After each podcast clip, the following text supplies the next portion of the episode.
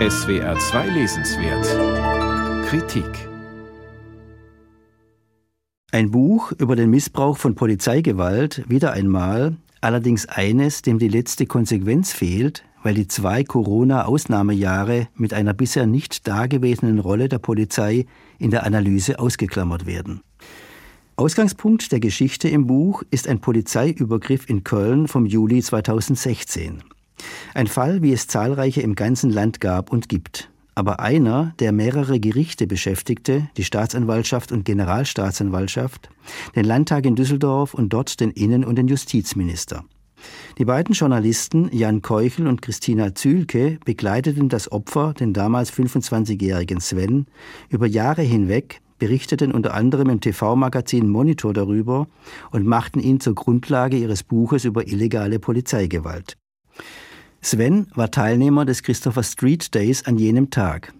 Er wurde von Polizisten geschlagen, mitgenommen, eingesperrt, misshandelt, gedemütigt, das volle Programm. Man kann das heute so darstellen und bewerten, weil in der Folge insgesamt drei Gerichte den Sachverhalt bestätigt haben. Eine Polizei außer Kontrolle, befinden Autorin und Autor. Um den Fall Sven herum entwickeln sie die Diskussion zur Frage notwendiger Kontrolle der Polizei mit Juristen, Polizeiforschern, Gewerkschaftern oder auch selbstkritischen Polizeibeamten. Wie kann man diejenigen, die das staatliche Gewaltmonopol innehaben, obendrein bewaffnet, demokratisch beaufsichtigen? Innerhalb des bestehenden Instanzengefüges scheint das nicht gewährleistet zu sein. Denn im Falle von Polizeivergehen ermitteln Polizisten gegen Polizisten. Auf Anzeigen gegen sie, etwa wegen Körperverletzung, reagieren Beamte nicht selten mit Gegenanzeigen wegen Widerstandshandlungen oder übler Nachrede. Im Fall Sven war es auch so. Er wurde vom Opfer zum Täter gemacht, befinden die beiden Chronisten Keuchel und Zühlke, und landete selber auf der Anklagebank.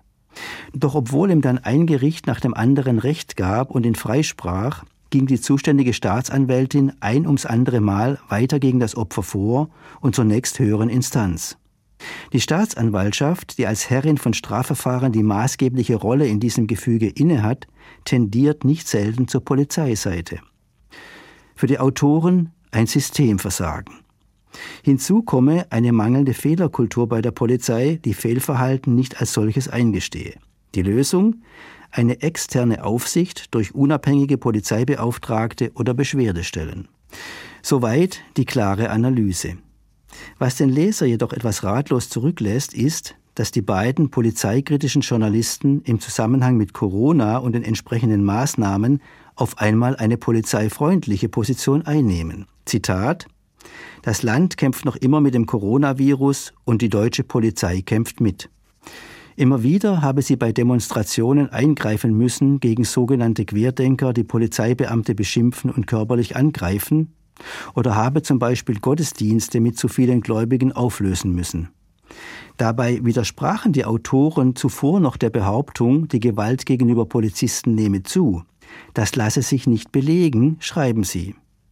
Und nach Beobachtungen des UN-Menschenrechtsrates ist es eher umgekehrt.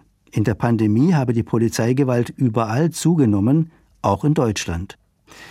Das Buch zielt immer wieder auch auf die politische Ebene ab und fragt nach der Verantwortung der Politik für die Akzeptanz oder Nichtakzeptanz von Polizeigewalt.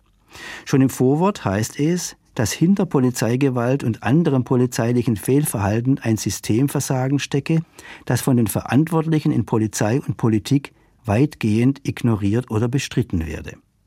Auch der Fall von Sven erreichte die Ebene der Landespolitik und der beiden zuständigen Minister.